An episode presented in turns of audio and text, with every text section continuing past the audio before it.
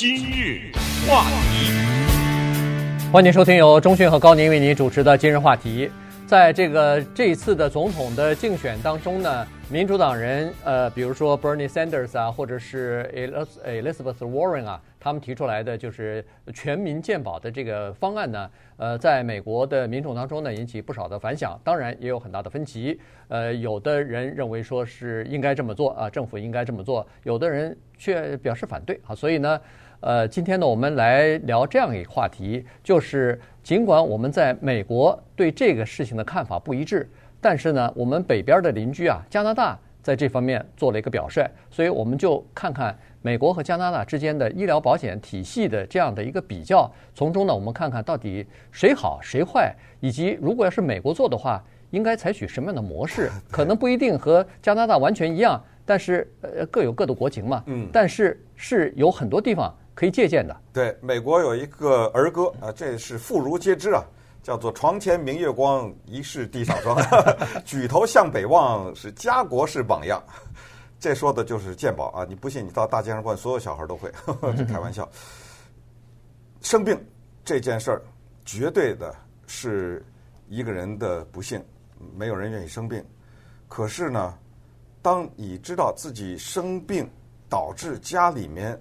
要比如说把房子去重新贷款，或者是 让家里面呢做一些紧急的财务的改变，本来要买的东西置办的东西不置办了等等，你知道这个生病的这个人他会怎么想吗？他是有一种负罪感的，对，他会觉得是因为我让家里面卖房子，是因为我怎么怎么样，孩子的大学的学费被我挪用或者怎么样。这叫什么？这就叫双重打击啊！本来生病了都已经不幸，还要是这样，你说这种事情在任何一个发达的国家都是不应该发生的事情。我们今天谈香港的鉴宝，谈台湾的鉴宝，谈新加坡鉴宝，谈加拿大，谈丹麦，谈英国，谈瑞典，都是在围绕着一个事情，就是怎么解决这个问题。现在有一句话叫做“鉴宝是人权”。之前的一句话叫“女权是人权”，现在说健保是人权，这话我说实话我非常的同意。至于两党之间怎么弄，那个是另外一回事情，解决办法怎么样，咱们继续想。但是这一定是人权，因为他到了这个世界上来生活这么一遭来，这生病，这不是我喜欢的，甚至不是我自己找来。我说我没事儿，我喜欢生病，他不是这么回事儿，所以要解决这个情况。那么加拿大为什么一直被作为一个美国向往的这么一个地方呢？就是它的体制当中呢，三无，叫做一无保险，二无挂号费，三无自付额。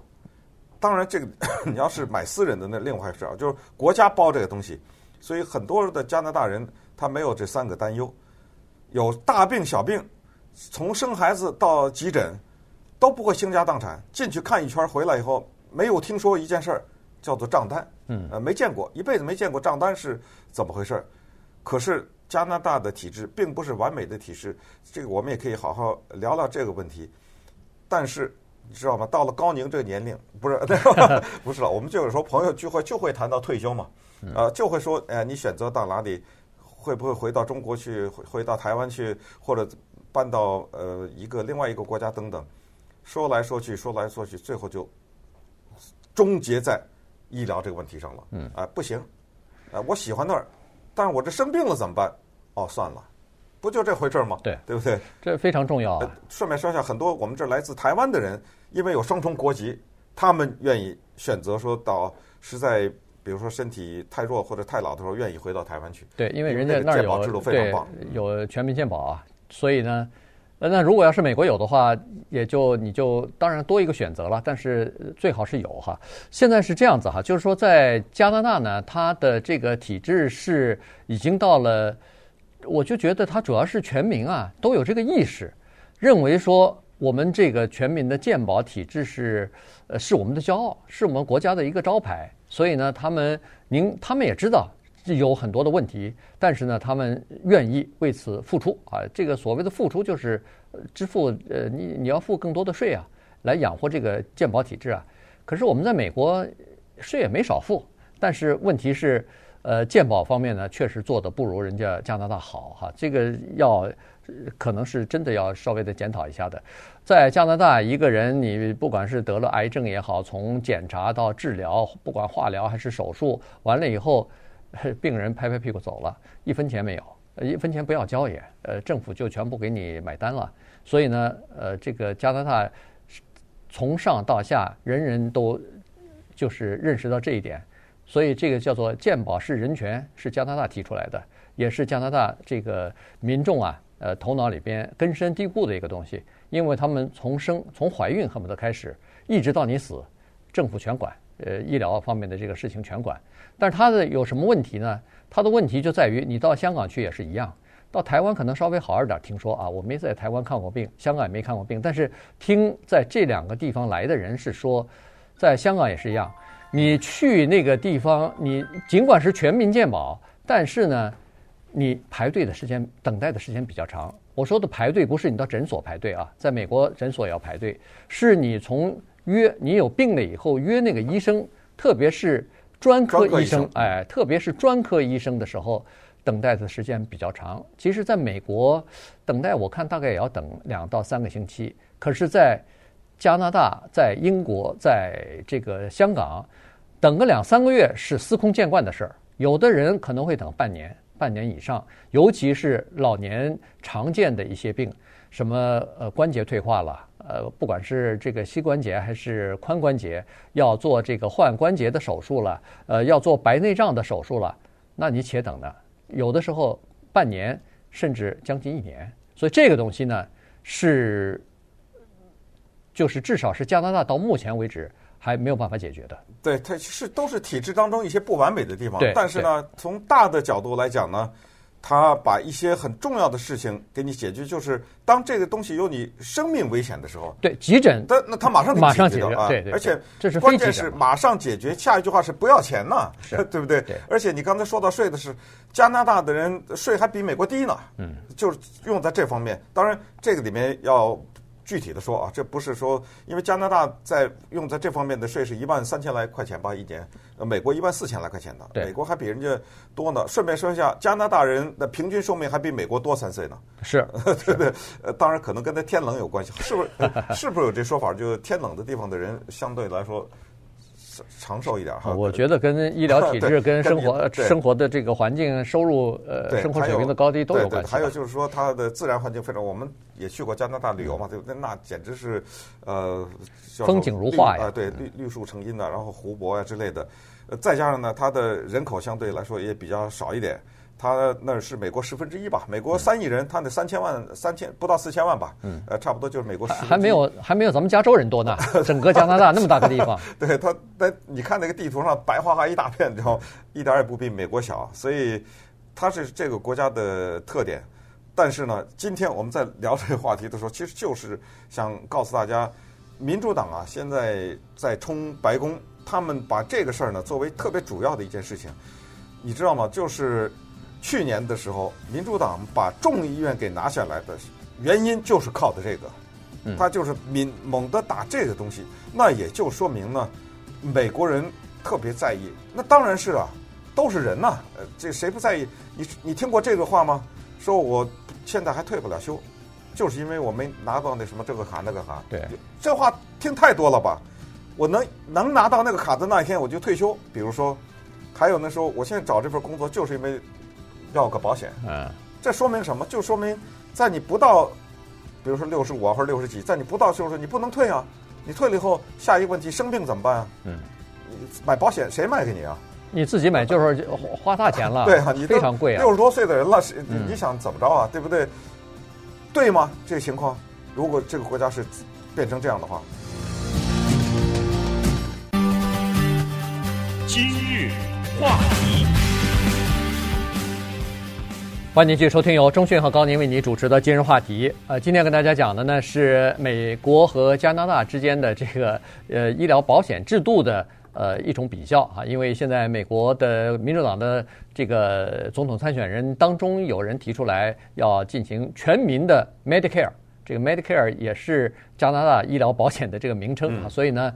呃，他是这个 Bernie Sanders 提出来的是这个，当然他提出来的呃要比加拿大的更怎么说呢？更慷慨一些。他和 Warren 两个人啊，哎，大手笔啊，都比加拿大的，他们连这个什么处方药什么全都含对，什么处方药啊，什么视力啊、眼睛啊、牙科啊，全部保在里头。但是加拿大那个呢，它的这个 Medicare 就是刚才我们所说的那个免费的呢，它是一个一个非常基本的呃这个健康保险。它既没有包括眼睛，也没有包括牙齿，呃，同时处方药也没有包括，所以三分之二的加拿大人呢，其实自己还要买一个叫做呃额外的附加的附加的这个健康保险，那这个你就要出钱了啊，这个你就要自己要付一些保费了。但是呢，那这个就包括了一些呃公立就是政府的健保计划所不包括的东西啊，所以呢。它是等于是每个人呃三分之二的人是有两份医疗保险，那这个是也是一个一个做法哈。可是在美国呢非常奇怪，在美国呢由于你的政治的立场不一样啊，在这个问题上的看法居然也是格格不入。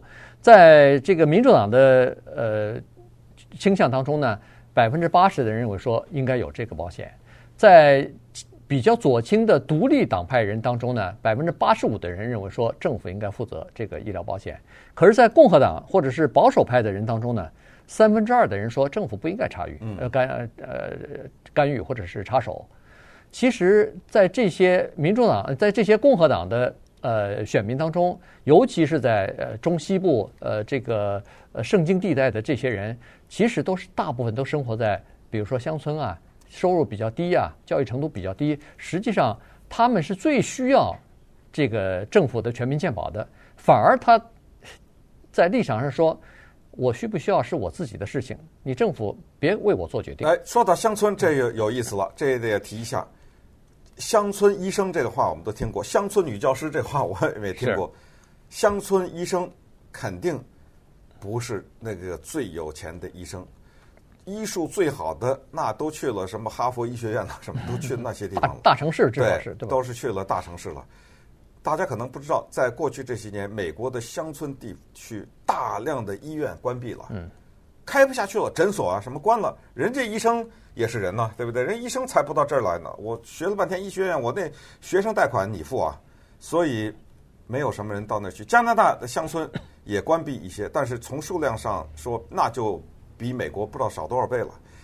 那当乡村的医院关闭的时候，你试想一下，一个人有个农场，他要生病的话，那得开车开多远啊？呃，疾病的话，可能还得直升飞机派过来呢。所以这些呢，都是现在美国的整个的医疗体制上面临的问题。那说到这个政治理念方面呢，我想它的核心的冲突就是民主党或者是有这个倾向的人呢，他们就是认为。政府的职责有几项，这是其中之一。就加拿大人百分之八十七的人认为，我生病这事儿应该政府管，呃，都快百分之九十了。那么共和党这方面的意思呢，他也不是说残酷啊，或者说你生病活该，他也不是这个意思。他是说你要让市场去竞争，这样的话弄他个几十家保险公司，他一竞争他不就便宜了吗？对，他这么一些想法，但是。我不知道，但是现在事实看来，我们从来都听说过保险公司涨价，对，没降过价，没听说过，没降过价，保险公司降价，了对对对。而且呢，加拿大的这个有一些做法是值得美国借鉴的啊。你比如说，他们强调的是叫做家庭医生的这个预防和治疗，呃，他们不主张像美国一样，呃，动不动就给你做一个昂贵的这个复杂的手术。然后找专科医生，他们不希望这样子。他们有一些乡村的这些，因为刚才呃地广人稀嘛，在刚才说过了，在加拿大，所以呢有很多乡村的这种医院里头，他没有很多的专科医生。专但是专科医生，你说你不能看吗？也是可以看的。你不需要开车，呃，开个几百里路到其他的大医院去看。他那个专科医生是轮诊的，每个每个月来一次。呃，各种各样的专科医生，有的是四个星期来一次，有的是六个星期来一次，所以你可能等待的时间会比较长一点，但是还是可以看到的。另外呢，就是药价的问题，在加拿大政府作为一个单一付款的这么一个单位啊，提供健保的这么一个单位，它是直接和药厂谈那个药价的人，所以呢，我们都知道加拿大的药价比美国的那药价便宜多了。那很多人跑到加拿大买药去啊，我知道啊，没错，没错。所以这个就是一个好处。而在美国呢，反对这个政府就是全民健保的人是谁呢？他 就是这些医药行业和保险行业的人。他们最反对的就是政府把所有的东西都控制住。这样一来的话，他们的空间和盈利的这个呃能力，那不就大幅的限制和降低了吗？